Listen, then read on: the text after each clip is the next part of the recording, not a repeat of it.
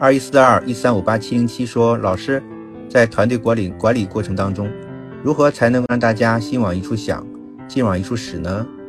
嗯，这实际上是团队凝聚力的问题。那么，一个团队如果要有很强的凝聚力，缺少不了一个领导的核心。那这个核心呢，肯定就是团队长自身啦。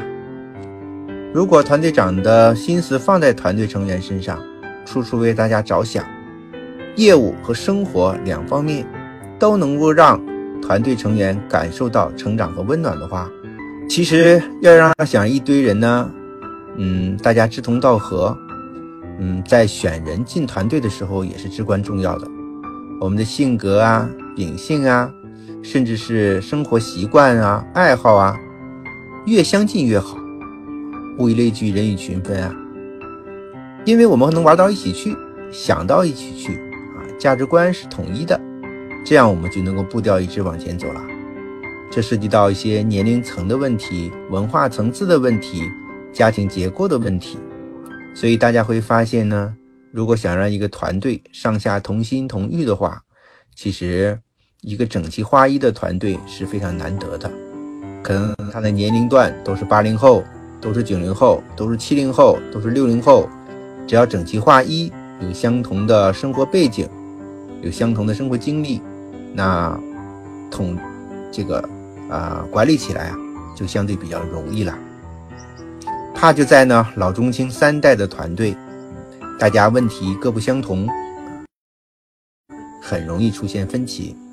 比如说加班的事情，像七零后上有老下有小，八零后现在也是一样，孩子刚刚很小，想让他加班或者周末举办一些活动，可能就很难参与。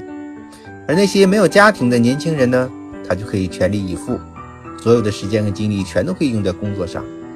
这就很容易造成团队的不统一，所以呀，想让一个团队心往一处想，劲往一处使，真的不是那么容易。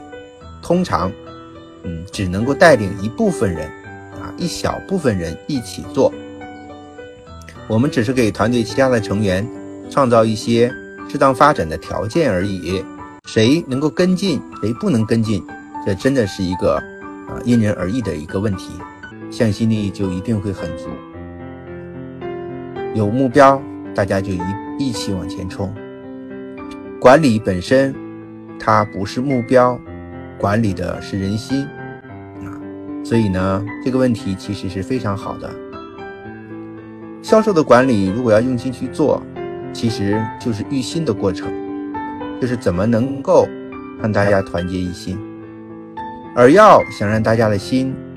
贴在一起，一定是要靠情感，靠制度是不行的。特别是在团队比较小的时候，像个家庭，像一个江湖，义气呀、情感呢，要比制度重要的多。所以呢，我们要花很多的时间、精力，甚至金钱，在组员维护、徒弟辅导方面，让他们在生活上碰到困难可以找到我们。在工作上碰到难题，我们也可以帮他们解决，让他们能够感受有归属感、有安全感，他们才能够竭尽全力为我们共同的目标去努力奋斗。